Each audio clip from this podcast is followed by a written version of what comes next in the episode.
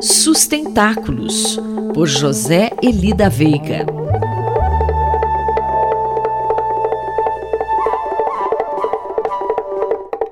Professor José Elida Veiga, bom dia. Qual será o tema de sua análise hoje em Sustentáculos, professor? Bom dia, Quinto. Bom dia a todas e a todos. Hoje nós vamos falar de um artigo científico que saiu recentemente, no dia 1 de julho, e que traz uma novidade que merecia mais atenção. Eu não vi nada na imprensa brasileira chamando a atenção para esse artigo, e que é um pouco estranho, porque é resultado de duas equipes de trabalho que fizeram uma nova classificação dos minerais.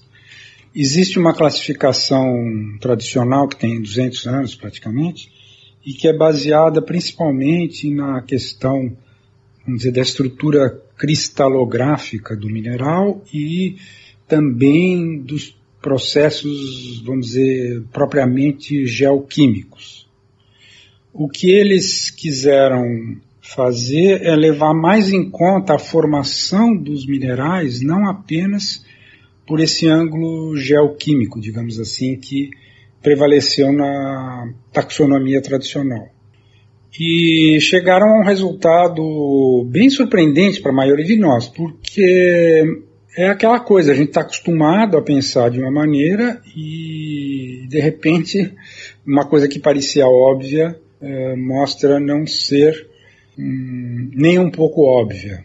Pode nos explicar isso melhor, professor? Não, é assim, a gente está absolutamente acostumado a pensar que a geologia, as estruturas geológicas influenciam demais a vida, influenciaram né, a evolução da vida. Porque, em princípio, a vida, eh, os organismos vão se adaptando a essas condições geológicas dadas. Né? E o que eles acabam mostrando é que não, que é muito mais importante do que a gente pensa o, o contrário. Processos em que a vida é que influenciou a formação dos minerais. E várias coisas surpreendentes, por exemplo, que um mesmo mineral pode ter vinte e tantos processos diferentes de formação, e uma parte deles ser muito mais bio do que gel.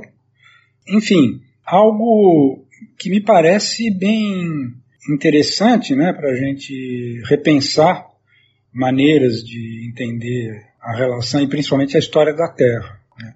É claro que provavelmente vai ter discussão sobre os impactos de uma pesquisa como essa, principalmente pensando na possibilidade de detectar vida em outros planetas. Mas deixando de lado esse aspecto por enquanto, gostaria de chamar a atenção para o fato de que eles encontraram 10.566 diferentes tipos de minerais, sendo que na classificação tradicional eram 5.800 no máximo. Eles passaram muito tempo para fazer esse trabalho, então parece uma coisa extremamente séria e respeitável.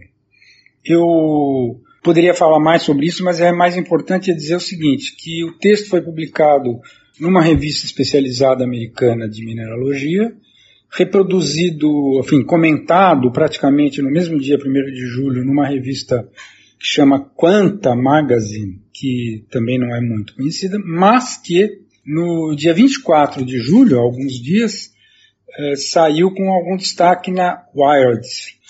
E a autora é Joanna Thompson. Isso é suficiente para que os mais interessados possam ir atrás dessas coisas. Muito obrigado e até a próxima semana, próximos 15 dias.